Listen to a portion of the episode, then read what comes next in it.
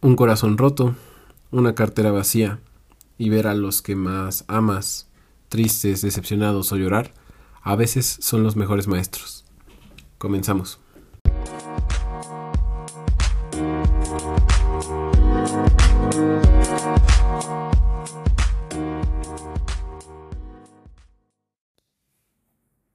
Empezamos en el especial de Navidad. 24 de diciembre a la 1 pm exactamente. Qué bonito es comenzar. Otro podcast más. Muchísimas gracias a todos los que nos comparten. A ti especialmente que has estado con nosotros este año. Que has estado escuchándome, que has estado compartiendo, que has estado haciendo que esto llegue a más personas. Estamos muy cerca de llegar a 10.000 reproducciones en total. Y pues eso es gracias a ti. Entonces, de verdad, quiero desearte a ti y a tu familia una feliz Navidad por ello es que te traigo siete lecciones que he aprendido en tiempos de turbulencia y definitivamente este año ha sido mi mejor maestro. Lo declaro como el peor año de mi vida porque estoy seguro que el siguiente será mucho mejor. Y me, da mucha... Eh, bueno, llego a pensar bastante, ¿no? A reflexionar, porque estos días para mí han sido de reflexión y me comentan por ahí, oye, ¿cómo es que dices que es el peor año de tu vida? Eh, si viajaste allá, estuviste allá, conociste a tal personas, pues básicamente es porque decreto que el próximo año será mucho mejor. Yo estoy seguro que este es el peor porque el siguiente va a ser mejor. A eso es a lo que voy y espero que pues lo puedas comprender y si tú igual te gustaría visualizarlo así, estaría padre. Dexter Jagger, que es uno de los más grandes empresarios a nivel internacional, si lo investigas, él así siempre decía, estoy en el peor momento financiero de mi vida. ¿Por qué? Y él decía, because it gets better every year, porque cada año se vuelve mejor. Entonces, a eso es a lo que voy. Sí fue un año duro y em, definitivamente nos dio las enseñanzas y las lecciones que en tiempos de turbulencia solamente se aprenden. Así que comencemos porque si estás ahorita haciendo la cena de Navidad o si estás eh, preparando todo o incluso si estás pasando un mal momento porque también se vale, eh, creo que este podcast siempre suma siempre aporta. Entonces, pues, el primer paso, la primera lección que aprendí en este año es bien sencilla. Número uno, escribe ahí donde tú puedas. Es mejor tener la paz que tener la razón. Es mejor tener la paz a tener la razón. ¿Por qué te lo digo? Y tal vez tú podrás decir, esto es bastante sencillo, esto es ridículamente obvio, eh, pero yo he visto en muchas familias, en muchos lugares, en muchos equipos de básquetbol, equipos deportivos, en donde prefieren tener la razón a mantener la paz. Y creo que si ese principio lo tienes en tu mente cuando estás discutiendo por algo, creo que puedes llegar muchísimo más lejos. Este año vi como ciertas familias tienen temas de que los terrenos, de que las herencias de que esto, de que aquello, que el otro. Y es lo que te puedo decir. A lo que te estés enfrentando es mejor tener la paz a tener la razón. Y de verdad te invito a que lo reflexiones porque estamos en una etapa, los jóvenes, o sea, los que tenemos de 20 a 25 años, ahorita apenas me está cayendo el 20, que los de 60, los de 70 están abandonando sus trabajos, están dejando sus empleos, están dejando sus herencias, están muriendo y nos están pasando la batuta a nosotros los jóvenes. Algunos que estamos preparados, hay otros que nos falta experiencia también, pero pues ya nos están pasando la batuta y ha llegado el momento. Entonces, eh, el ejemplo más conciso que a mí me llega a la mente es cuando yo voy a jugar básquet. Para quien guste igual que sepa que voy a jugar los básquet, voy a jugar básquet todos los sábados a las 7.40 de la mañana, 7 y media. Y He visto muchas veces que mis amigos se pelean entre ellos porque no es que fue falta o vamos ganando por tanto o vamos perdiendo por tanto. Entonces em, es completamente normal sentirse frustrado o pelear.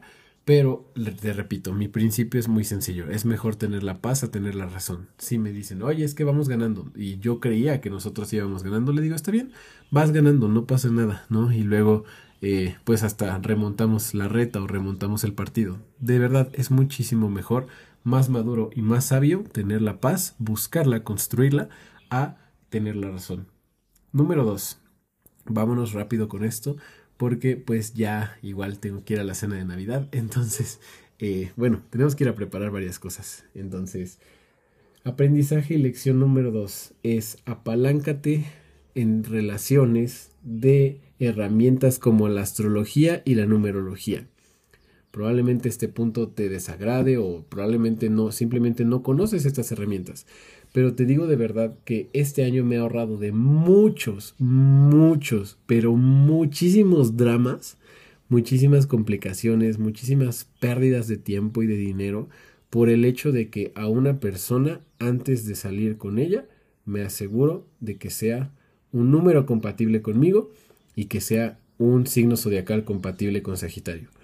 Te lo juro, en serio, le haces un favor a la otra persona, de verdad, porque no le haces perder su tiempo, no le haces gastar su energía, no la ilusionas a lo tonto, porque es algo que, o sea, no será sostenible. De verdad, aplicar este conocimiento de los colores, las herramientas de la numerología, la astrología, te ayuda mucho para conocer qué tipo de personalidad pueden bonar con cada, cada una, ¿no? Te lo pongo bien sencillo. Hay un documental apenas que estuve difundiendo en redes sociales que un elefante se pone a o sea, es muy buen amigo de un perro. Y tú dirás, ¿cómo es que un elefante puede ser amigo de un perro? Porque simplemente esas personalidades son compatibles. Ahora, ¿un elefante puede ser amigo de un león? No, no. Y el problema es que hay gente allá afuera que porque se enamoró, que porque se le ganó la calentura, que porque hizo y deshizo en su juventud, ahora tienen hijos y son un delfín conviviendo con una pantera. Y no tienen compatibilidad. No hay química. Y luego se preguntan por qué hay más de 70% de margen de divorcios, según el INEGI. Pues porque están haciendo las cosas mal desde el inicio. O sea, a la fuerza ni los zapatos entran, mi rey. Bueno, puedo seguirte diciendo hasta el cansancio, pero de verdad, si no sabes usarlas, puedes consultarme en una sesión. Yo ya las he aprendido a usar y en terapias familiares y en coaching familiar, pues las aplicamos para que eh, pues por ejemplo, hay familias que ya de plano ya, ya hicieron y deshicieron, o sea, ya tienen hijos y ya se dan cuenta de que son una pantera con un delfín. Pues ahora, eh, mira, la, luz de la vida no llega hablando palabras bonitas. Esto lo dice un psicólogo, no me acuerdo cuál, pero va algo así. La luz de la vida no llega em, hablando palabras bonitas. La luz de la vida llega haciendo la oscuridad consciente. Así es, o sea, no porque evadas, no porque quieras ignorar que eres una pantera, vas a dejar de ser una pantera. Lo eres. y al contrario, debes de saberlo y tu pareja debe saberlo para que así estén conscientes del peligro que corren estando juntos. De verdad, se pueden llegar a dañar mucho. Entonces, una vez son conscientes, pueden tomar decisiones muchísimo más efectivas para poder salvar su matrimonio, para poder salvar a sus hijos, para poder guiarlos, para saber tomar distancia, poner límites, ayudarse en el tema de las cinco, em, los cinco lenguajes del amor. Bueno, hay muchas herramientas, pero te digo, eh, de hecho, este, este tiene que ver mucho con el punto número 3, que dice, en lugar de aprender a soltar y dejar ir, porque ahorita veo que está muy de moda, que todos andan publicando, es que hay que aprender a soltar, es que hay que aprender a olvidar, es que hay que aprender a dejar ir. Claro, pero em, mejor ten cuidado con lo que te comprometes. Mejor ten cuidado con a dónde te inscribes, mejor ten cuidado con quién te rodeas, mejor desde el inicio evalúa, aunque sea un poco exagerado esto de la numerología, la astrología, sí, a mí me han tirado de mamón varias veces y mira, no me importa porque estoy con la gente indicada, porque la gente indicada casualmente también está consciente de esto y también me dice, oh, pues somos compatibles, qué bonito, ¿no? O sea, casualmente los que me dicen mamón son los que soy incompatible. Pues no importa, ¿no? O sea, que me digan porque no va a haber mucho ahí. No te digo que no te lleves con gente que es incompatible a ti. Te digo que simplemente 80% de tu tiempo estés con gente compatible contigo y 20% de tu tiempo, regla de Pareto, estés con la gente que no es compatible contigo. Porque de todos modos, va a haber algún abogado, va a haber algún eh, empresario, va a haber algún cliente que no va a ser compatible y tienes que saberte relacionar, sí, pero para evitar el desgaste, para evitar la fatiga, para aumentar la efectividad, podemos utilizar astrología, numerología, personalidades, test, hay muchas cosas, de verdad, antes de comprometerte, investiga. Avanzamos. Número 4. siempre estar construyendo un proyecto personal. Esto lo aprendí a la mala y espero que tú no lo aprendas a la mala, pero siempre construye una marca personal, siempre lidérate a ti mismo, siempre ve forjando una trayectoria para que en el momento en que quieras dejar una empresa, en el momento en que quieras dejar un empleo, el momento en que busques independizarte, ya tengas una comunidad y ya tengas herramientas constituidas para que ya solamente pongas el nombre de tu marca y ya tengas un concepto que vender, ya tengas un producto o un servicio el cual puedas distribuir. Porque hay mucha gente que me dice, es que Juan, mi sueño es la libertad financiera. Ok, ¿qué es libertad financiera para ti si ni siquiera tienes libertad mental? Si ni siquiera tienes libertad de salud ni libertad de tiempo. Es un error garrafal el estar buscando la libertad financiera antes de tener libertad de tiempo, antes de tener libertad mental, antes de tener libertad de salud. Creo que hay ciertos pilares que hay que trabajar antes para, para que cuando tengas esa libertad financiera la puedas sostener, porque la libertad financiera no es dinero de verdad, que el dinero lo que menos tiene que ver es con dinero. Eso lo he explicado en anteriores sesiones, si te interesa entra a mi canal de YouTube, pero yo te lo quiero dejar bien claro. Siempre construye un proyecto y una marca personal. Si no tienes una frase personal, si no tienes un eslogan, si no tienes un podcast, si no tienes un grupo, si no tienes eh, construidas tus redes sociales, prácticamente te digo que te estás perdiendo de la mayor oportunidad de la humanidad para hacerte independiente. Literalmente te lo digo así. Porque en este momento de la humanidad, a diferencia de 100 años atrás, tienes la tecnología, tienes el contacto, tienes eh, el poder del Internet, tienes conocimiento ilimitado, tienes muchas cosas. Y si tú estás viviendo en esta época y no estás en la época en donde estábamos cazando mamuts o construyendo pirámides o eh, en guerra, no lo sé, es porque no estás siendo agradecido de de verdad todas las herramientas que hay. Oye Juan, pero es que no sé, toma un curso, de verdad. Platzi ahorita está funcionando en que tú pagas 3 mil pesos anuales y esos son menos de 300 pesos mensuales por tener conocimiento de marketing, por tener conocimiento de, startups, de desarrollo. Yo ahí estoy estudiando. Pero bueno, te digo, soluciones hay muchas. Es importante que estés apalancado de la tecnología y que estés construyendo un proyecto personal siempre. Eso al menos es la lección que yo me llevo. Y pues si te enrola, bienvenido. ¿Vale? También te podemos dar eh, ciertos tips de marca personal, pero eso pues será más adelante. Número 5. Em, valorar lo que tienes y gozarlo al máximo. Esto es un poco duro. Para varias personas tal vez les toque varias fibras, así que si quieres quitar el podcast ahorita, quítalo. Pero si estás listo para el siguiente nivel, quédate. Entonces, hay ciertas personas como yo que querían, por ejemplo, yo quería salir de Tlaxcala, ¿no? Yo quería llegar a Puebla y quería estar en Monterrey y quería estar en Nueva York y quería estar en muchos lados. Y yo creía que era porque era un alma libre, porque estoy de visionario, porque quería expandir mis horizontes, que en efecto lo hice, pero no me di cuenta de los diamantes que tenía bajo mis pies. Aquí en Tlaxcala tengo bastantes relaciones valiosas, tengo mi casa, tengo mi estudio, tengo mi paz, tengo mi abuelita, tengo muchas cosas que para mí son valen oro y tal vez tú seas un estudiante que igual tiene entre 20 y 30 años y dices que me quiero largar de donde estoy, ten mucho cuidado, porque si te quieres largar, la vida te va a regresar a madrazos. Te lo voy a volver a decir. Si te quieres largar, la vida te va a regresar a madrazos. Porque si estás huyendo de algo, eh, si estás huyendo de cierto tipo de personas, te digo algo, te los vas a encontrar igualitos. Así, o sea, las personalidades que odiabas, la gente que más te chocaba, te vas a encontrar a gente idéntica en un trabajo en otro país, en otro estado. ¿Por qué? Porque así es el universo. Si no aprendes la lección, te aumenta el examen. Si no aprendes la lección, te aumenta el reto y te aumenta la prueba. Y te manda extraordinario hasta que lo pases. Entonces, llegó un punto en donde dejé de correr, dejé de huir, dejé de quererme largar y empecé a echarme un clavado hacia adentro, como dice Diana Jimendi, y, vi que mi conciencia era el problema. Empecé a cambiar ciertas cosas que me dolió cambiar y casualmente esas personas que tanto me chocaban dejaron de aparecer y empezaron a aparecer gente que me decía, pásame tu podcast y pásame tu canal y pásame tu contenido, de verdad quiero conocer más. ¿Por qué? Porque yo pude sanar.